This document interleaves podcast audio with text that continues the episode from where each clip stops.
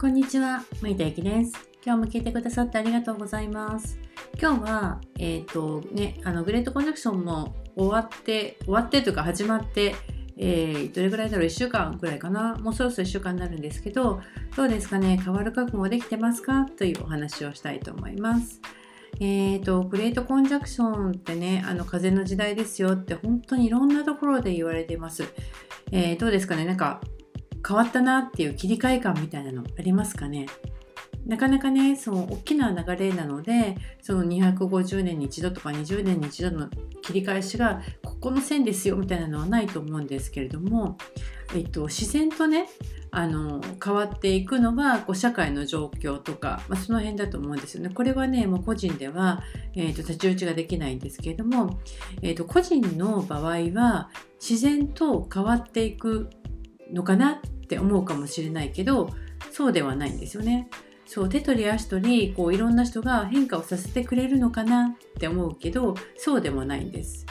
えーと、変化していくっていう時って最初は全くねゼロの状態みたいなことになること多いです。あの新しいことを手に入れる時ってやっぱりねスペースがないとできないのでその何かを捨てるみたいな何かがなくなるみたいなことを感じることも多いです。そこのとあの作られたスペースのところにちっちゃな種まいてで大事に大事に育てていくから新しいものが生まれていくっていう感じなんです。ただしそのできるできないの分岐点とか変化する変化しないの分岐点っていうのって、えーと、周りが変えてくれるわけでは全然なくって結局はあなたがやるかやらないか行動するかしないかこれしかないですよね。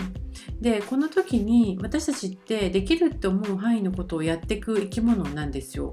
で逆に無理だなと思うことはやっぱりね手出さないんです。でも本当はやりたいんだけどっていう気持ちって、えー、とできるかなって思うこととかできないかなって思うことよりも何よりも、えー、大きな変え難い大きな最高の、ね、燃料になるんじゃないかなって私は思ってるんですよね。でもしかするとできるできないっていう判断とか行動するしないっていう判断って過去の自分の経験からこう判断しているのであってそれって今からのね時代には全く関係ないですよっていう話をねずっとやってるんですけど、えーと、この変えたいとか始めたいっていうきっかけっていうのって実はもうそこら中にあるんじゃないかなと思うんですよね。でいつも私たちってこう必要とその時の自分が必要なものをえーと、見る癖癖というかこう心理学的にそうなんですけどっていうふうにあのなってるのできっかけがあるのに見えていないだけっていうことが多いんじゃないかなと思います。あなたに発見するのをそのきっかけは待ってるんじゃないかなって思うんですよね。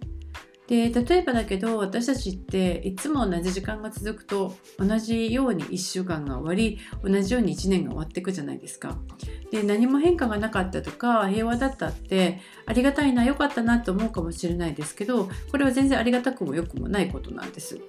で当たり前が崩れた時に本当に大事なことってやっぱ人って考えますよね。あの入院して初めて健康のことを考えるし失業して初めてやりたい仕事は何だってやっぱ考えますよね。それと同じようにこのコロナという1年間の時間の中で今制限されていることとか大切なことを制限されている中で考えるあなたが感じる一番大切なことっていうのを考えてみたら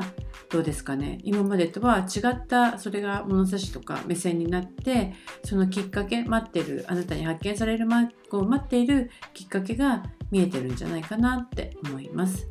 また本当はねあのある程度の心づもりとか、まあ、やりたいみたいなことが実はもうなんとなくぼんやりはあるんだけどそれに、えーと、蓋をしているってこともあるかもしれないですよね。うん、なんとなく蓋をしてるって自覚はないんだけど、まあ、なんとなく蓋をしちゃってる。どうですかね？言い訳しながら何もなかったお平和だわって自分に言い聞かせて生きていくか生きている間にいろんなチャレンジをして課題をクリアしていくかそろそろ変わる覚悟をして変われる自分の本当の力を信じてみてもいいんじゃないかなっていうふうに思います。うん、新しい時代ってねまだねスタートラインに立ったばっかりです。だから真っ白な紙をもらった感じなんですよね。じゃあそこの紙にどんな絵を描いていくかどの、え、スピードで描いていくかどの色を使うのか。これはあなた次第です。だから自分が、え、自分を信じてあげることであなたの風の時代っていくらでも変わっていくんじゃないかなっていうふうに思います。ということで今日の話は以上になります。今日も聞いてくださってありがとうございました。